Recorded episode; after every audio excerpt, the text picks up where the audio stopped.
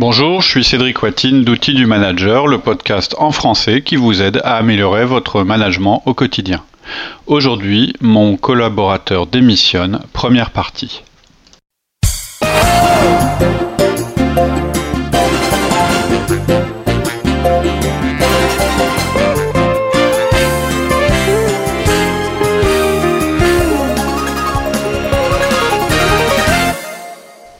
Bonjour Laurie. Bonjour Cédric. Alors, euh, on va démarrer une série de podcasts à propos de ce qu'il faut faire quand un collaborateur vous remet sa démission. La plupart des conseils qu'on va vous donner vont pas s'attarder sur les raisons de la démission. Je crois qu'on a fait pas mal de podcasts, on en fera d'autres sur la manière de améliorer la communication euh, avec vos collaborateurs, euh, gérer vos équipes, etc. pour euh, bah, garder les podcasts bons éléments. pour et- essayer d'éviter d'arriver à cette situation. oui, voilà. Là, on va estimer bah, effectivement que nos conseils n'ont pas On forcément pas derrière, euh, fonctionné ou qu'un élément lui, il est arrivé autre chose. Ouais. ou qu'il est arrivé quelque chose et que vous êtes euh, dans cette situation. D'accord. Donc, dans un premier temps, euh, ce qu'on va vous conseiller là au cours des podcasts qui vont venir, euh, c'est bah, comment il faut réagir, etc. Et on va vous donner un conseil à la fin qui va être de pas lui faire de contre-proposition. D'accord. On va le vous retient- expliquer On le retient pas. D'accord. Euh, Alors. J'ai pas dit qu'on le retenait pas. J'ai dit qu'on va pas lui faire de contre-proposition. Alors pourquoi Enfin, on va vous conseiller de pas le faire. Après, si vous voulez le faire, vous le faites. Alors, pourquoi et que faut-il faire dans Alors. ces cas-là alors Voilà, il y aura 8 points. Le premier point, ce sera félicitez-le, ou là, hein, si c'est une collaboratrice. Deuxième point, renseignez-vous sur ce nouveau poste, c'est-à-dire le poste concurrent. Troisième point, admettez que ça sera dur de le perdre ou de la perdre, si c'est vrai, bien sûr. Si c'est pas vrai, euh, vous n'allez pas trop insister pour le ou la garder. Quatrième point, demandez-lui ou elle comment et quand il va ou elle va décider entre rester et partir. Cinquième point, s'il vous demande de faire une contre-proposition, refusez s'il ne vous a pas donné d'informations. Et sixième point, ne faites pas de contre-proposition. Ensuite, on aura deux points supplémentaires. Le septième qui est expliquer bien pourquoi.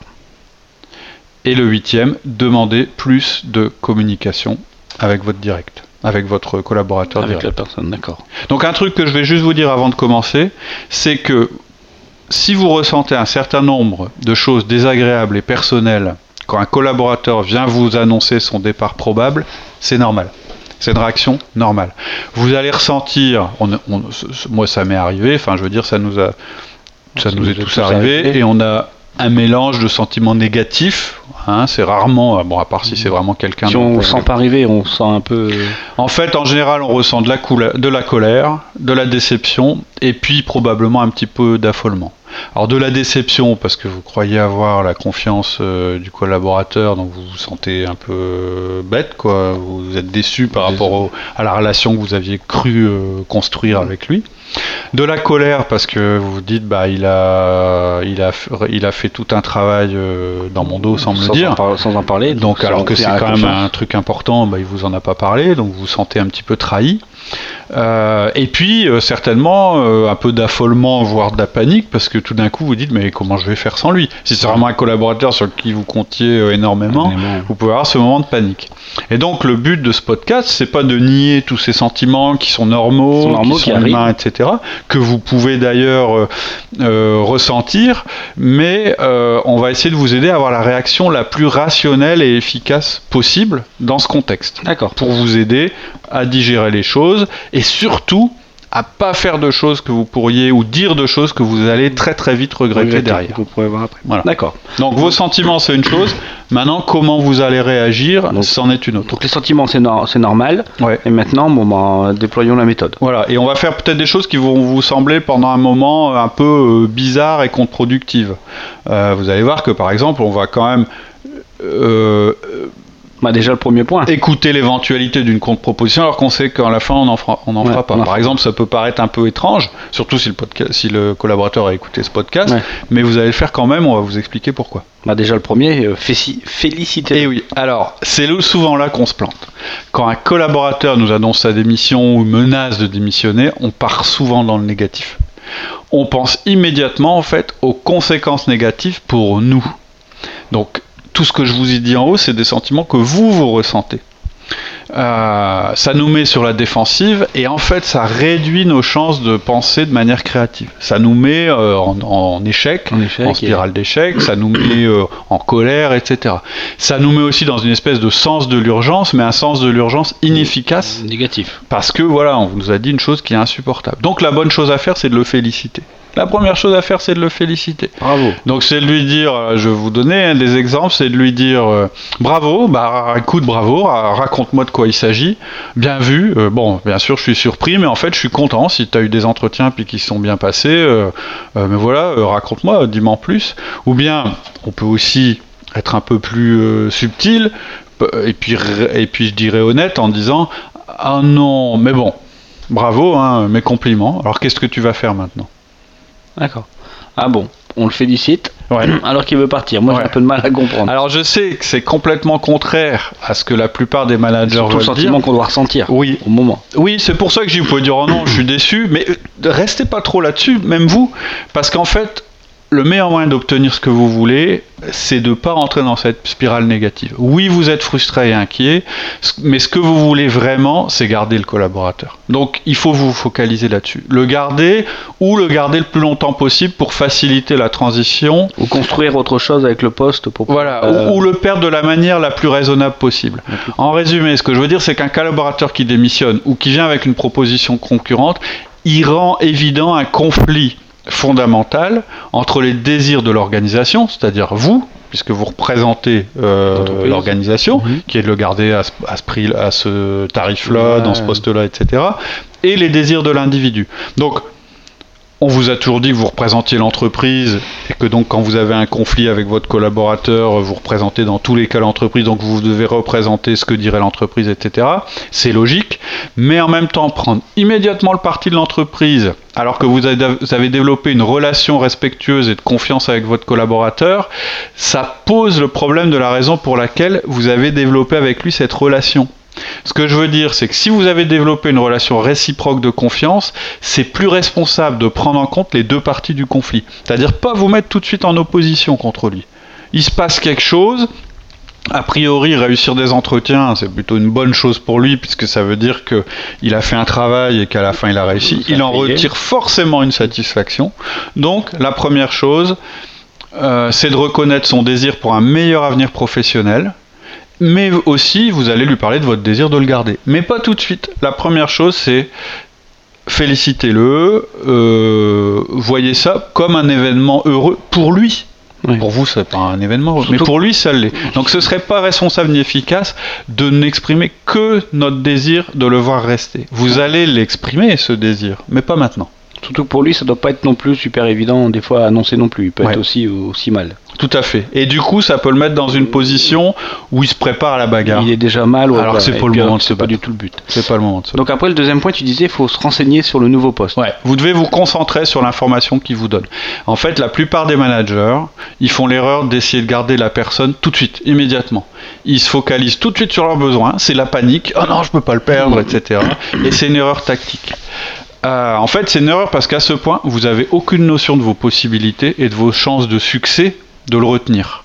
Si vous entendez quelqu'un a une offre et que vous mettez immédiatement à vous inquiéter de la perte que ça va générer et que vous euh, euh, leur demandez tout de suite bah attends qu'est-ce que je peux faire pour te garder vous avez en fait c'est comme si vous lui donnez toutes les infos et que vous en aviez aucune. En égo c'est une situation bah vous êtes mort vous partez perdant. Vous risquez en tout cas de ne pas prendre une bonne décision et je pense que prendre une mauvaise décision à propos d'un salaire ou d'une promotion ou de ce genre de choses, c'est une mauvaise chose pour votre carrière. Sans compter que vous allez déséquilibrer les choses dans votre équipe et même créer un précédent. On en reparlera, mais c'est pas du tout anodin ce que vous êtes en train d'envisager de faire. Donc, Lorsqu'il vous a informé que vous l'avez félicité, là vous allez pouvoir, vous l'avez mis donc dans des dispositions, je dirais plutôt d'écoute et puis euh, euh, je ah, bah, dirais de relations positives, etc. Vous allez pouvoir commencer à réunir les informations sur leur nouvelle opportunité et les raisons pour lesquelles il va vouloir sortir de votre organisation. C'est évident. Sinon, vous allez être complètement handicapé au niveau euh, de, par votre niveau d'information. Vous serez celui qui a le moins d'infos. Bah, je suis d'accord, en plus on n'est pas préparé pour négocier. Non. En face de vous, vous avez quelqu'un qui a pris le temps de préparer, son, qui, qui, déjà a pris dans sa tête cette décision. C'est pas évident. pas évident. Ensuite, il a pris le temps. Comment je vais l'annoncer De mettre à jour, même pas. Euh, avant, parce qu'il il a avant ah ça, euh, je mets à jour mon, CV. Il a cherché des opportunités. Il a obtenu des entretiens sans en parler.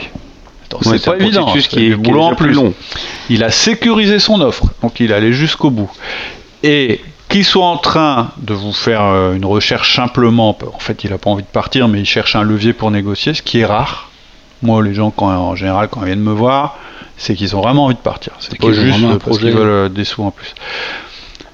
Donc que ce soit pour euh, une recherche de levier, pour négocier, ou que ce soit le signe avant-coureur de leur départ, il a effectué un gros travail dont vous n'étiez pas au courant. Il sait pourquoi il l'a fait, vous vous savez pas. Il sait ce qu'il a de l'autre côté, vous vous savez pas même si vous pensez savoir euh, ce qu'il a trouvé ou pourquoi il est parti de ça, vous devez lui demander. D'accord. Est-ce que tu as des exemples à nous donner pour un ouais, ouais. Peu... Alors, à adapter, mais voilà. Moi, je dirais, bah écoute, euh, explique-moi, parle-moi de cette opportunité. J'aimerais vraiment bien savoir. Tu travailleras avec qui? Euh, tu ferais quoi alors? Et en quoi c'est un meilleur poste que chez nous? Euh, Tu vas être à quel salaire? Tu auras quelle responsabilité? Euh, C'est quoi les dates prévues de ton embauche, etc. Ou bien vous pouvez lui dire bah allez raconte-moi toute l'histoire. Moi peut-être que le mieux c'est que tu me présentes l'offre que tu as aujourd'hui et puis que tu m'expliques toute l'histoire. Comment t'en es arrivé jusqu'à cette offre-là? Parce que voilà je l'ai pas vu venir, je suis étonné et donc j'aimerais bien savoir tout ça et puis j'aimerais bien aussi savoir à quelle date tu prévois de démarrer. Donc, ce genre de truc. Après, on verra exactement les infos que vous devez obtenir. Mais c'est ce genre de discours que vous allez tenir. Alors, quelquefois, votre collaborateur, il va être un peu timide. Même si vous l'avez mis à l'aise, etc.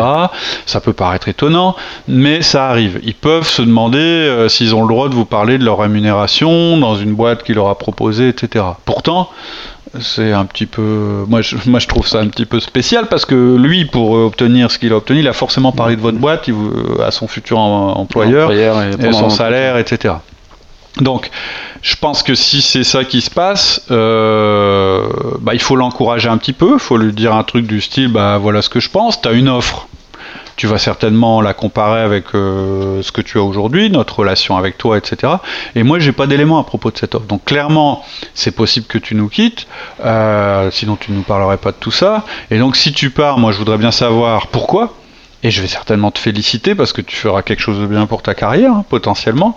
Mais euh, peut-être que tu as une évolution de salaire, peut-être que tu as une promotion dans un meilleur environnement. En tout cas, si c'est le cas, moi j'estime que j'ai le droit de savoir. Peut-être que c'est une opportunité pour moi euh, de me faire progresser, de m'améliorer.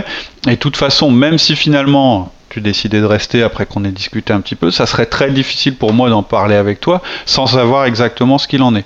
Je pourrais, moi, je peux pas me battre contre quelque chose que je peux pas définir. Donc vous voyez, je lui dis à aucun moment que je vais lui faire une contre-proposition, même si je le laisse sous-entendre, mais je dis pas. Je lui dis, euh, bah, dis-moi en plus, c'est mon discours. J'argumente, je lui explique que c'est parce que euh, bah, je voudrais comprendre d'abord. Je lui fais un peu sentir qu'il me le doit un petit peu quand même. Il a fait des choses comme ça, un peu sans me le dire, etc. donc j'ai besoin de savoir. l'heure de pouvoir quand même le dire. Après, vous pouvez être plus direct. S'il a été clair et qu'il vous a directement laissé entendre qu'il attendait une contre-proposition de votre part, euh, c'est beaucoup plus court. C'est écoute, moi, je vais pas me chercher à me battre contre quelque chose que je vois pas. Donc, si tu veux pas en parler, t'en parles pas. Si tu veux pas me donner le salaire que t'as en face, tout ça, bah, c'est tout. Mais tu n'auras pas de contre-proposition, ça c'est certain. Donc vous lui dites pas qu'à l'inverse, si vous dites tout ça, il en aura une, mais vous lui dites surtout que si vous ouvrez pas les, choses, et là il y a zéro chance qu'il en ait. Et en plus, euh, je pense que si vous demande de faire une contre-proposition à une proposition qu'il vous donne pas, à mon avis, c'est qu'il n'a pas de proposition. c'est qu'il est juste en train de vous menacer de partir, etc. Donc, dans tous les cas, vous avez intérêt à demander plus d'informations. D'accord. Ensuite, il y avait donc, on va passer au troisième point, c'était euh, admettez que ce sera difficile de le ou la perdre, bien évidemment si c'est vrai. Ouais. Alors pour la suite de ce podcast, je vous donne rendez-vous dans, quelques jours. En attendant, vous pouvez nous retrouver sur notre site internet www.outildumanager.com. À bientôt. Au revoir.